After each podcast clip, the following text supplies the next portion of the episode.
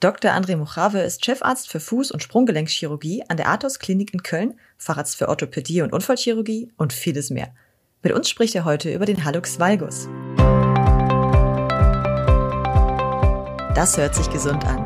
Medizinische Infos, Trends, Interviews mit Experten und Tipps für einen gesunden Lebensstil. Der Ottopress Podcast. Hallo und herzlich willkommen. Mein Name ist Andrea Freitag und bei mir ist Dr. Muchave von der Athos Klinik in Köln. Er hat bereits über 12.000 Eingriffe am Fuß- oder Sprunggelenk von Patientinnen und Patienten durchgeführt und kennt sich somit bestens mit dem Thema Hallux valgus aus. Guten Tag, Herr Dr. Muchave. Ja, schönen guten Tag. Vielen Dank für die Einladung.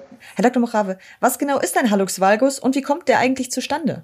Ein Hallux valgus ist eine Achsverschiebung der großen Zehe zur Fußaußenseite. Das heißt, dass der erste Mittelfußknochen, der wölbt sich nach innen, der große Zeh stellt sich schief ein und dann entsteht eine Beule an der Innenseite des Fußes, die häufig dann mit einer Entzündung einhergeht. Das ist ziemlich schmerzhaft. Ähm, das wird in aller Regel äh, genetisch vererbt. Das heißt, man hat in den Familien dafür eine Prädisposition. Das sind häufig eher die weiblichen Familienmitglieder, kann die Mutter, Tante, Großmutter sein überspringt auch gerne mal eine Generation. Ist auch nicht so, dass dann, äh, wenn die Mutter einen starken Handlungsvalgus hatte, dass man unbedingt auch einen starken bekommt. Das heißt, in der Ausprägung gibt es auch eine große Varianz. Andere Faktoren sind da eher ungeordneter Natur. Das heißt, es gibt natürlich auch Fälle, wo mal ein Unfall, eine Kapselverletzung zu so einer Deformität führt. Auch die vermeintlich angeschuldigten hohen Schuhe sind es in aller Regel nicht, die das Problem auslösen. Also alles zusammengefasst, in aller Regel familiäre Disposition führt zum Hallux-Valgus. Das heißt, als Frau muss man nicht die Sorge haben, dass man, sobald man auf High Heels läuft, direkt einen Hallux valgus bekommt. Nein, gar nicht. Das ist auch, wenn wir den Hallux valgus korrigieren, nicht verboten, danach weiterführend hohe Schuhe äh, zu tragen. Das führt natürlich schon, wenn man einen Hallux valgus hat und jetzt permanent zehn Stunden am Tag mit hohen Schuhen unterwegs ist, schon zu einer Verstärkung der Deformität. Aber wenn man das einmal abends auf einer Party macht und jetzt nicht dauerhaft in hohen Schuhen unterwegs ist, ist das kein Problem.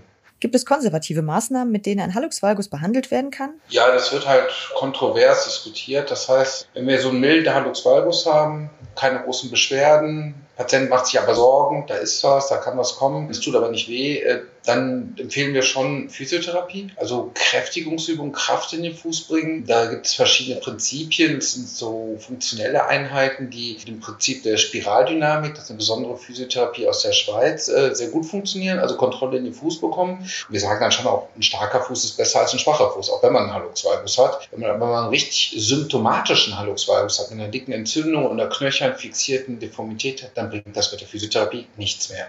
Die Schienen bringen nichts aus meiner Sicht, aus meiner Erfahrung, auch das, was meine Patienten mir erzählen. Das ist der Fall akute Schleimbeutelentzündung. Ich lege mir die Schiene nachts vorsichtig an, dann ist das morgen schon etwas entspannter. Aber in dem Moment, wo ich im Schuh dann wieder unterwegs bin und laufe, dann kommt die Entzündung wieder. Das ist kein nachhaltiger Erfolg mit den Schienen.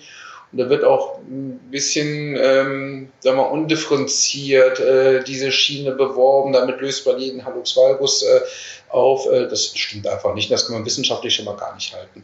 Einlagen, um das kurz abzuschließen, Einlagen bei einer rein Hallux valgus Deformität kontraproduktiv, bringen gar nichts, äh, klauen mehr Platz im Schuh, als dass sie nützen, schwächen den Fuß auch langfristig werden von manchen Patienten trotzdem als angenehm wohltuend empfunden, gerade wenn die so eine Mittelfußkopfproblematik bekommen. Das heißt, durch den Lasttransfer, das heißt, der große C arbeitet nicht mehr richtig und dann kommt es zur Fehlbelastung der äh, Mittelfußköpfe unten drunter.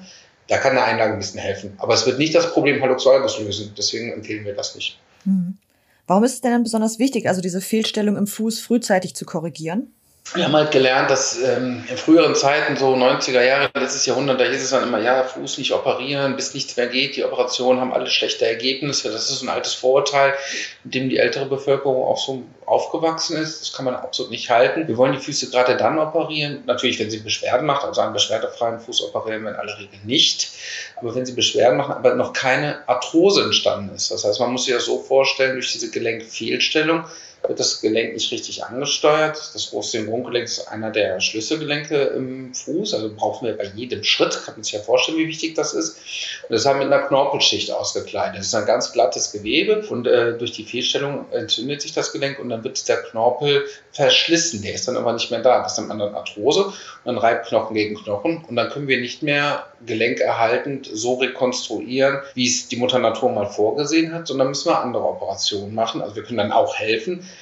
aber nicht mehr äh, Gelenk erhalten. Das heißt, es läuft dann meist auf Versteifungsoperationen und große, kompliziertere Operationen hinaus. Man kann vielleicht zusammenfassend sagen, wenn man einen Hallux valgus hat, also kleine Deformität sollte man schon haben, und auch äh, Beschwerden hat, das können Entzündungen sein, Schmerz sein, das kann aber auch manchmal nur der Schuhkonflikt sein oder aber auch, ich kann meinen Sport nicht mehr richtig ausüben. Viele Leute, die viel funktionelles Training machen, Stichwort Barfußlaufen und so weiter, die spüren das, dass die keine Power auf den großen Zeh bekommen, die spüren eine Instabilität im Fuß und die sind dann ideal für eine Operation. Also zusammengefasst keine Folgeschäden entstanden, auch keine Begleitpathologien, soll heißen keine Krallenzehen, das kommt alles durch den Handlungsvalgus, keine Mittelfußkopfschmerzen, nur isolierter äh, Ballen, der wehtut in einem noch nicht zu großen Ausmaß dann ist es eigentlich an der Zeit, über eine OP nachzudenken. Allerdings natürlich kein Notfall. Also das kann man planen, das kann man in Ruhe vorausschauen, sich überlegen, wann auch immer man das machen möchte. Ja. Wenn der Fuß operiert werden muss, worauf muss man da als Operateur achten? Was für Komplikationen sind da möglich und wie gehen Sie dagegen an? Also das ist natürlich das Aller, Allerwichtigste, dass man zunächst mal mit dem Patienten spricht, auch sich über die Bedürfnisse und Wünsche und auch manchmal unrealistischen Erwartungshaltungen der Patienten klar wird als Operateur. Zweitens, dass man dann die äh, Deformität genau analysiert. Also man muss genau verstehen, welches Ausmaß Hallux valgus ist da, welche Nebenkriegsschauplätze gibt es noch, Begleitpathologien, gibt es ein Rückfußproblem oder nicht und dann die Deformität analysieren. Dann muss man das richtige Verfahren festlegen und Komplikationen passieren, aber ich glaube, wenn man das richtige Verfahren am richtigen Fuß anwendet, dann hat man das so in der Erfolgsquote von äh, etwas über 90 Prozent, dass das äh, am Ende auch gut gelingt und zur Zufriedenheit der Patienten führt. Äh, man muss den Patienten aufklären. Natürlich muss die OP selber technisch perfekt gemacht werden. Das liegt aber in der Natur der Sache. Das ist Handwerk, das ist Training, das ist auch Erfahrung. Ähm, aber der Patient muss auch sehr gut mitmachen nach der Operation. Ohne die Compliance der Patienten haben wir keine Chance. Also wenn die zu früh belasten, zu früh laufen oder das auch nicht richtig ernst nehmen, und wir reden auch von durchaus langen Nachbehandlungszeiten bei der Hallux valgus äh, dann ist das Projekt auch zum Scheitern verurteilt. Wobei ich finde, da kommt dann auch wieder der Arzt ins Spiel. Man muss natürlich sich auch ausreichend Zeit nehmen, den Patienten so gut zu informieren und zu aufzuklären, auch in einer Sprache, die der Patient dann versteht, dass er es auch ernst nehmen kann. Also da gehören immer zwei dazu. Äh, wie entscheiden Sie denn, welche Operationstechnik und welche Arten von Schrauben oder Platten für den jeweiligen Fall am besten geeignet sind? Kleine Operationen, kleine Deformitäten werden mit Titanschräubchen versorgt. Das ist Konsens in Deutschland, das machen alle so. Die resorbierbaren Implantate sind dann äh, auf dem Rückzug wegen verschiedenen Problemen. Größere Hallux valgus Deformitäten werden mit sogenannten winkelstabilen Platten. Das sind kleine Titanplatten, die eine besondere Stabilität haben und die auch extra für diese Indikation konstruiert worden sind, versorgt. Ziel ist bei diesen äh, Techniken, dass wir Verfahren anwenden, bei denen der Patient idealerweise nicht an unter AMG-Stützen laufen muss, sondern in einem speziellen Therapieschuh Vollbelastung durchführen kann, auch wenn er nicht viel laufen soll, aber er kann gehen. Und äh, dass wir an dem Fuß äh, arbeiten können, direkt von Anfang an mit Lymphdrainage, mit manueller Therapie, mit funktionellem Training das heißt, in früheren Zeiten wurde so ein Fuß zwölf Wochen eingegipst und dann ausgepackt. Das ist heute nicht mehr so, sondern wir achten darauf, dass die Funktion früh kommt und die Techniken, die Operationstechniken so gewählt sind, dass wir immer eine Übungsstabilität haben und auch eine Belastungsstabilität haben. Und natürlich die Technik von den Materialien, die man benutzt, so, dass wir auch möglichst wenig Komplikationen haben im Sinne von Knochen wächst nicht zusammen oder Implantate brechen aus oder sonst irgendwelche schrecklichen Dinge, die da theoretisch auch passieren könnten. Ja. Sagten Sie eben auch, der Patient muss ordentlich mitarbeiten. Wie geht es denn für den weiter nach der überstandenen Operation? Wie verläuft die Reha? Also wir sprechen hier von Slow Recovery, das dauert alles lange und geht langsam. Wir machen das gerne in einem kurzstationären Setting. Der Patient ist zwei bis drei Tage nach der OP unser Gast. Wir machen dort Physiotherapie, Lymphdrainage, viel Schmerztherapie. Wir wollen die Patienten möglichst schmerzarm bis frei durch den ganzen Prozess geleiten. Entlastungskriterien sind dafür den Nachhauseweg, es blutet nicht, es ist abgeschwollen, ich habe keine Schmerzen, ich habe alles verstanden. Da finden also auch viele Gespräche statt. Zu Hause dann die erste Woche konsequentes Hochlagern, damit idealerweise keine Wundheilungsstörung, Infektion oder ein dickes Hämatom entsteht. Nach einer Woche sind die mobiler, können im Haus sich bewegen. Nach 14 Tagen sehe ich meine Patienten wieder, dann werden die Fäden entfernt. Es geht auch nicht so sehr ums Fädenziehen, sondern dass man dann nach zwei Wochen als Operateur den Fuß einmal sieht und dann auch ein Gefühl dafür kriegt, inwiefern der Patient das gut umgesetzt hat oder auch der Fuß gut reagiert hat. Manchmal macht der Fuß auch Dinge, die wir gar nicht beeinflussen können. Da gibt es noch so ein bisschen eine Anpassung der Therapie. Das sieht sehr gut aus, können Sie ein bisschen mehr machen und bitte noch weiter vorsichtig sein. Ich überprüfe da auch die Physiotherapie, dass das genauso gemacht wird, wie wir uns das vorstellen. Nächster Step ist dann, dass die nach zwei Wochen deutlich mobiler werden, die Patienten, aber den Therapieschuh tragen müssen. Nach sechs Wochen in aller Regel nach einer Röntgenkontrolle den Schuh ausziehen können. Dann gibt es nochmal eine Phase nach diesen sechs Wochen, in der man dann Fahrrad fahren kann, schwimmen gehen kann, ins Fitnessstudio von mir aus gehen kann, aber noch keine langen Spaziergänge machen soll. Und ich sehe die Leute dann nach drei Monaten nochmal wieder und dann gibt es in der Regel die Freigabe, dass sie dann freie Schuhwahl haben und wieder lange laufen können und auch wieder in die Berge dürfen. Macht dann aber auch nochmal einen Termin nach sechs und zwölf Monaten, weil wir für das hundertprozentige Langzeitergebnis immer ein Jahr warten in der Fußchirurgie. Ja. Herr Dr. Mochrave, schon mal vielen Dank bis hierher. Uns erreichen ja auch immer Fragen zu orthopädischen Themen. Einige davon betreffen natürlich auch das Thema Hallux valgus. Ein paar davon hat mein Kollege Arne Wondrazek einmal zusammengestellt. Eine 48-jährige Leserin fragt, wenn mein Fuß nach der OP wieder gerade steht, wie reagiert der Rest meines Körpers eigentlich darauf? Ist es sehr schmerzhaft, sich möglicherweise antrainierte Schonhaltungen wieder abzutrainieren? Wie lange dauert sowas? Ganz im Gegenteil. Ähm, wenn der Fuß gerade ist, macht der Fuß seinen Job wieder, der große Zeh wird belastet. Und ich habe unglaublich viele Patienten, die mir danach erzählen, Mensch, mein Knie tut nicht mehr weh, meine Hüfte funktioniert wieder, ich habe keine Rückenschmerzen mehr. Ich würde natürlich nie mit dem Versprechen, äh, Versprechen sowieso nicht, aber nicht mit der Herangehensweise operieren, ich mache jetzt deinen Fuß und dann tut dein Rücken nicht mehr weh. Es gibt ja auch andere Ursachen für Rückenschmerzen, aber die Kette wird wieder richtig funktionieren, die Belastungskette, und wir sehen durchweg positive Veränderungen und keine negativen. Ganz, also ganz im Gegenteil. Die Funktion wiederherstellen führt zur besseren Stabilität. Eine Frage, die sich immer wieder stellt. Gibt es eigentlich die idealen Schuhe? Und vor allem, was kann man tun, wenn man im Beruf gezwungen ist, ganz bestimmte Schuhe zu tragen? Zum Beispiel als Model High Heels oder als Handwerker Sicherheitsschuhe mit Stahlkappen. Beide sind ja nicht gerade ideal für die Füße. Fangen wir mit dem Einfacheren an. Das ist der Handwerker, der Sicherheitsschuhe tragen muss hat er einen Hallux valgus, möchte sich nicht operieren lassen, kann man diesen Schuh bei einem Orthopädie-Schuhmachermeister weiten lassen. Das heißt, da sind verschiedene Geräte, mit denen das über mehrere Tage auseinandergedrückt wird und dann findet der Hallux valgus seinen Platz.